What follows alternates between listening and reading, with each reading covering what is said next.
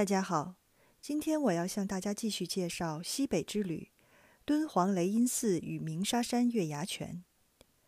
敦煌雷音寺为一九九零年修建，今址距鸣沙山月牙泉景区几百米，旧址可追溯到西晋时期莫高窟内的先阎寺，其在各朝各代都有不同名号，清代才被称为雷音寺。直到民国时期，常书鸿、张大千等先生临摹莫高窟壁画，还住在莫高窟的雷音寺里。但从他们旧居遗址来看，当年的建筑规模远不如今日雷音寺的恢宏壮观。自1990年大和尚、僧众以及居士们仅用1700元启动资金重建开始，及至2007年僧团与当地百姓一砖一瓦的亲身上阵扩建。如今的雷音寺已是敦煌最大的佛教活动场所。它占地一百八十余亩，按照莫高窟壁画中西方净土世界描绘修建，建筑群庞大，共五进院落，分为山门、大雄宝殿、天王殿、大光明殿和内院。外院配殿还有极乐殿、琉璃殿、四大菩萨殿、钟鼓楼。祖师堂、五官堂、课堂、云水楼等，雷音寺是我目前所见规模最大、最为雄伟富丽的佛寺。置身于此，却能对佛经中的西方极乐世界有所想象。且大光明殿、钟鼓楼、接引长廊和南北配殿等均使用唐式榫卯木构屋架，仿唐五台山寺院中的平缓屋脊及硕大斗拱式样。极为典雅大气。雷音寺虽为后建，仍十分推荐前往。雷音寺无门票，可在门口扫码预约。如有兴趣，可于院内花费二十元聘请讲解。在无法事的日子里，缓慢行走于静谧的寺院，感受佛国世界的雄浑与安宁，是无法描绘的一种净化身心的体验。此寺在当地有多受欢迎。从山门处一硕大平台上由无数信众供奉的佛像和画像就可见一斑。最有趣的，居然还有供奉胡黄白柳仙的，可见此地还有东北信众。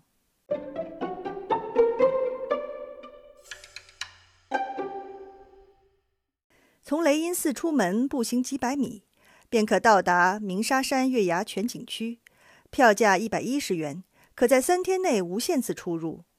一些游客选择分别观赏日出和日落，但本人的体验是，除摄影和自拍爱好者外，一般游客爬一次鸣沙山就足以消耗体力。考虑到晚间月牙泉还有灯光秀，更推荐日落时分来此游玩。景区内可租鞋套，爬鸣沙山的同志务必要穿鞋套，十五元一副。实际在景区外一下车。就有大姐围过来售卖，可划价至六元一副，比景区内租用的鞋套稍短了一截儿，但完全够用。景区入口处走上几百米，到达明月广场，才可选乘交通工具。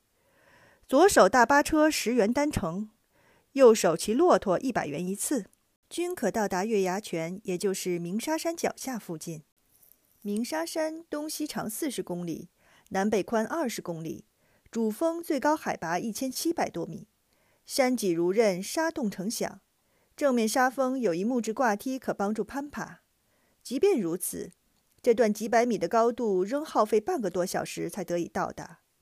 沙山不比石山，尤其在上山时，每一脚都会涡旋在沉重的黄沙当中，往外拔出小腿，甚至比再爬一步还要疲累。这让我想到《一代宗师》里的太极杨露禅。鸟在它手掌上飞不起来，是因为无法借力；而在沙漠中行走艰难，正是因为黄沙柔软深陷而借力不得。再进一步想象，当初月尊、玄奘等高僧背着沉重的行囊，风餐露宿，翻越沙山荒漠修法取经，是何等的虔诚与苦行！也只有在这鸣沙山上，一步难似一步的翻山越岭，才可有所体会。鸣沙山正面沙峰是人群聚集之地，除大人孩子滑沙游玩外，亦有不少身着敦煌飞天服饰的小姐姐摆出金鸡独立、胸前合掌、反弹琵琶等造型，无限自拍，成为一道极为亮丽的风景。但此地并不是最高峰。当你艰难爬至峰顶后，会发现沙山后面还有沙山，顿时泄气得恨不得一屁股坐在沙子上。而这时，会有一群小伙开着沙漠越野车围过来营销，一百八十元到三百元一人去更高的主峰看日落。我亦见到有三五人选择徒步向最高峰迈进，远观如蚂蚁般大小的行者，令人心生敬意。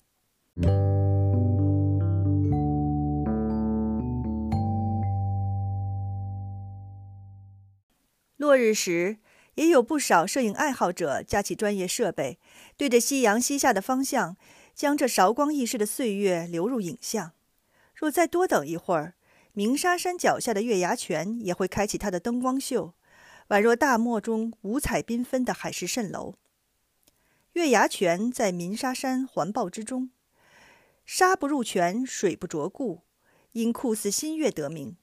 风吹泉水粼粼，沙鸣波光荡漾。实际月牙泉平地近观，更像一湾小水沟，并没有什么新奇，反倒是站于沙山之上，见橙红夕阳倒映水中，看白玉月光泼洒入泉，倒是一番世间美景。即便是黄金九月，鸣沙山也只有在日出日落时分才气候适宜。游客可先参观月牙泉，待下午四点半左右暑气消散。再爬至沙峰观赏日落，再于狭窄山脊游玩一番，或者乘越野车行驶至更高峰。天黑后远观月牙泉灯光秀，别有一番滋味。在无风之日，即便晚上八九点，气温也不会骤降。就是风大时，容易满嘴塞沙，这时可带风镜。亦有不少青年人带着酒水饮料，饱餐一顿，等待深夜观赏星空。但这里具体是否过夜，仍未可知。但晚上八点半开始，山脚下的大喇叭就会循环播放：“观光车就要下班了，坐车的乘客快点下来坐车。”九点是观光车的最后一班。相比上山时的艰难，下山时直接踏入沙内要比借助木梯还省力些。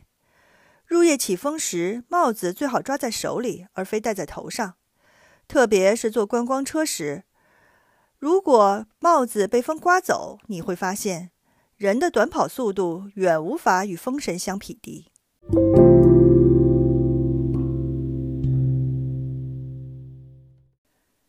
敦煌住宿在非节假日期间比较低廉，一般在一百到二百元左右。这里的民宿不少，如我们入住的敦煌夜市内的客栈。就是一个北京姑娘和她兰州的摄影师老公开设的。这里既干净舒适，又充满文艺古朴气息。住民宿的好处是，老板和老板娘会帮助规划一切行程，提供出行交通信息以及推荐周边美食。这对于人生地不熟的游客来说，是如同家庭般的温暖和照料。所谓甄选客栈，不如说是选择客栈老板。如我们民宿的老板娘。不仅对卫生有着极高的要求，且如他所说，是一个操心的命。每日出门返回，他都会守候在前台与我们聊上几句，并根据当日天气和目的地的行程提醒添减衣物、带足食物和水。他还每天早起去公共客厅给玻璃水壶灌满凉白开，以便我们出门携带。有时发现我们并未留心他的提醒，还会电话追踪，反复念叨。可以说，敦煌旅程的舒适与愉悦，我们对当地的好感和亲近，很大程度上来自于客栈老板娘的安排与照顾。我们也曾在一些旅游胜地入住酒店，时间长了便会发现，酒店统一化的管理与布局会让住客有一种来也匆匆、去也匆匆的疏离感。实际，不消说帮忙优化行程，仅仅是向前台打听周边美食，就很少能得到有效推荐。因为前台人员也多是非本地的打工人，并不像深耕当地许久的民宿老板娘那般对附近了如指掌。民宿有时就是一种附近的连接，它让远方来客与当地居民通过交流与互动，获得信息交换以及身心愉悦的体验。